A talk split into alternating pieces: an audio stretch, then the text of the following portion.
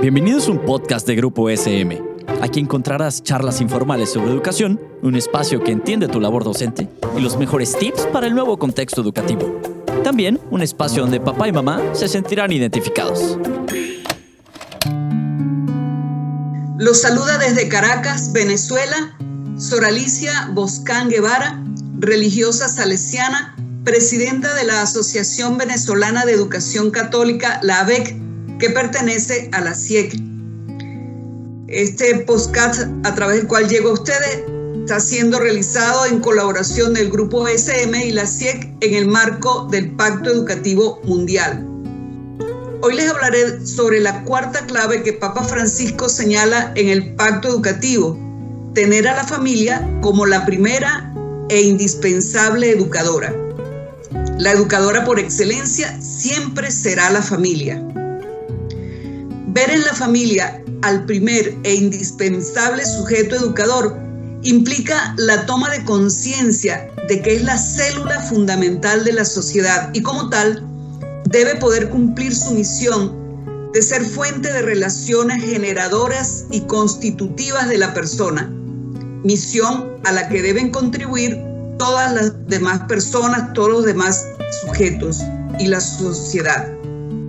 Además, implica que en la familia se creen espacios de prevención y protección de abusos sexuales, de poder y de conciencia, que existe entre sus miembros amor incondicional, que se favorezca el desarrollo de la autoestima de los hijos, se impulse su autonomía, se ayude a desarrollar confianza en sí mismo, valorar el esfuerzo, educar con honestidad y sinceridad, respetar su individualidad, saber poner límites y normas, aportar seguridad, educar en paz y tranquilidad. La familia tiene muchos retos que afrontar en la educación de los niños, las niñas, los adolescentes, los jóvenes. Debe modelar virtudes, valores, dado que es necesario que los hijos aprendan desde sus primeros años y encuentren en la familia experiencia de una sana sociedad humana y también, por supuesto, nosotros al ser católicos, de la iglesia. Los padres tienen el reto de crecer en habilidades educativas, en aspectos relacionados con el afecto en las relaciones y confianza, el control, la supervisión, la estimulación y el apoyo para aprender. Ah, deben ayudar a orientar, a tener desde una actitud ética ante la vida la propuesta de valores, adaptabilidad a las características y cambios evolutivos de los hijos, autoeficacia parental en relación con la propia tarea y percepción del control sobre la vida y la capacidad de cambio. Otro reto son las habilidades de agencia parental.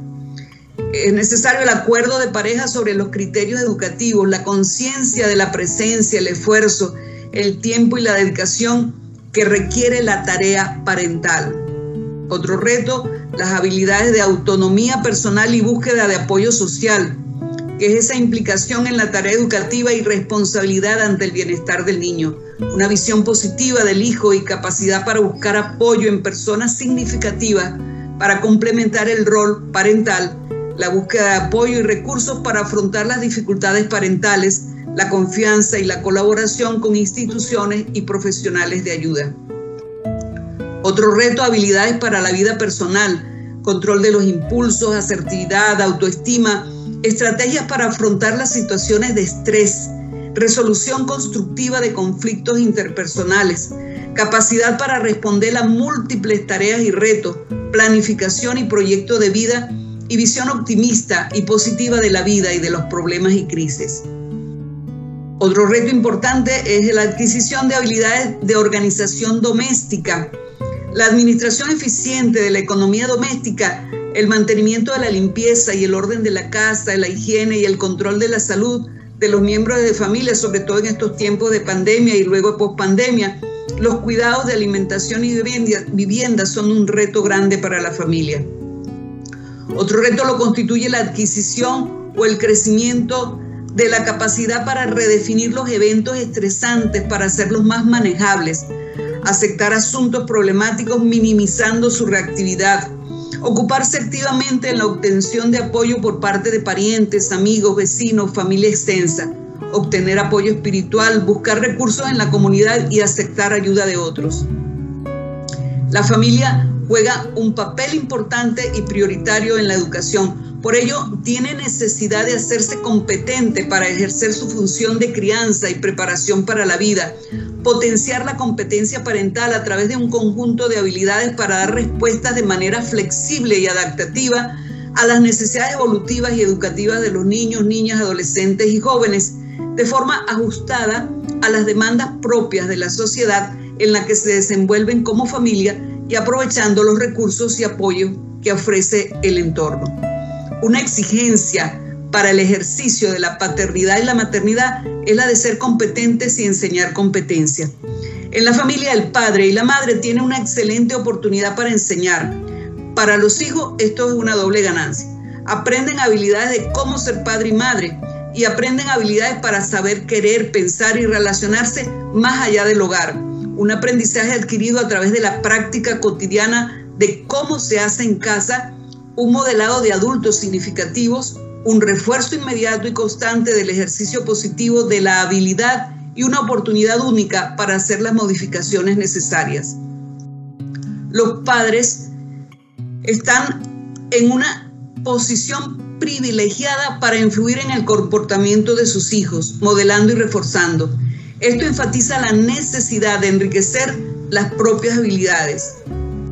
Papa Francisco nos dice, en su camino familiar, ustedes, dirigiéndose a la familia, ustedes comparten tantos momentos inolvidables.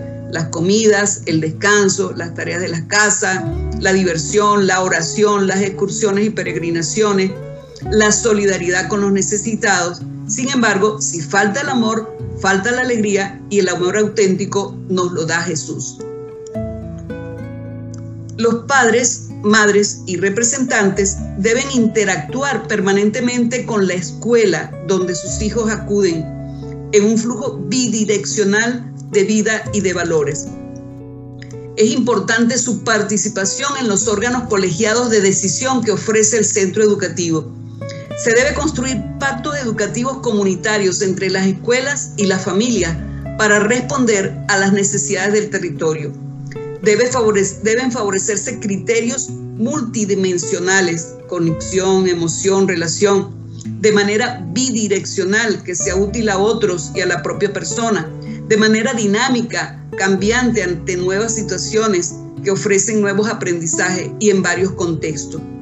La familia es el primer espacio de aprendizaje emocional y de las habilidades sociales. Allí se aprende cómo sentirse, cómo los demás reaccionarán, a relacionarse, a interactuar. Por lo tanto, es imprescindible contar con la colaboración de las familias para llevar a cabo cualquier intervención. Debe sensibilizarse a la familia sobre la importancia de las habilidades sociales en el desarrollo y la adaptación de los niños, niñas, adolescentes y jóvenes y sobre su propio papel en, la enseñanza de las mismas.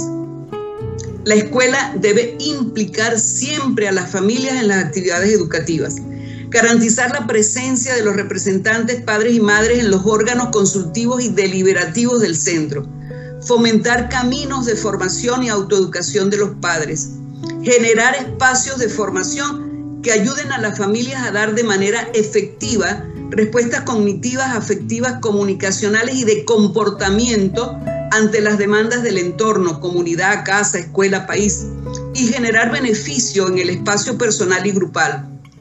Favorecer además espacios de prevención y protección, como ya decía antes, de abusos sexuales, de poder y de conciencia. El Estado debe incrementar las políticas a favor de las familias, especialmente las más desfavorecidas socioeconómicamente a través de los ministerios de educación, deben dar lineamientos para currículos esenciales de acuerdo a cada nivel de estudio, desde educación inicial hasta la media general y técnica. Deben además garantizar la seguridad, los servicios básicos de electricidad, de agua, de aseo, de buen funcionamiento del transporte público, entre otros, que eh, lamentablemente en muchos de nuestros países de América están eh, subvalorados. debe hacer, lo debe hacer valer lo consagrado en la constitución de cada uno de los pueblos en relación a la democracia, la igualdad de oportunidades, la libertad de que los representantes elijan la educación que desean para sus hijos, la libertad de culto, el respeto de la dignidad y de todos los derechos de la persona humana. Termino con la palabra del Papa Francisco. Ustedes familia son la esperanza de la iglesia y del mundo. Gracias por su receptividad y por la acogida a esta reflexión en este podcast sobre la cuarta clave del Pacto Educativo Global.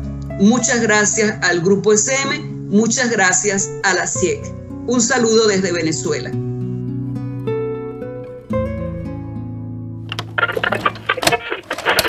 Esto fue un podcast producido por Grupo SM. No olvides suscribirte al programa para que no te pierdas ninguno de los episodios.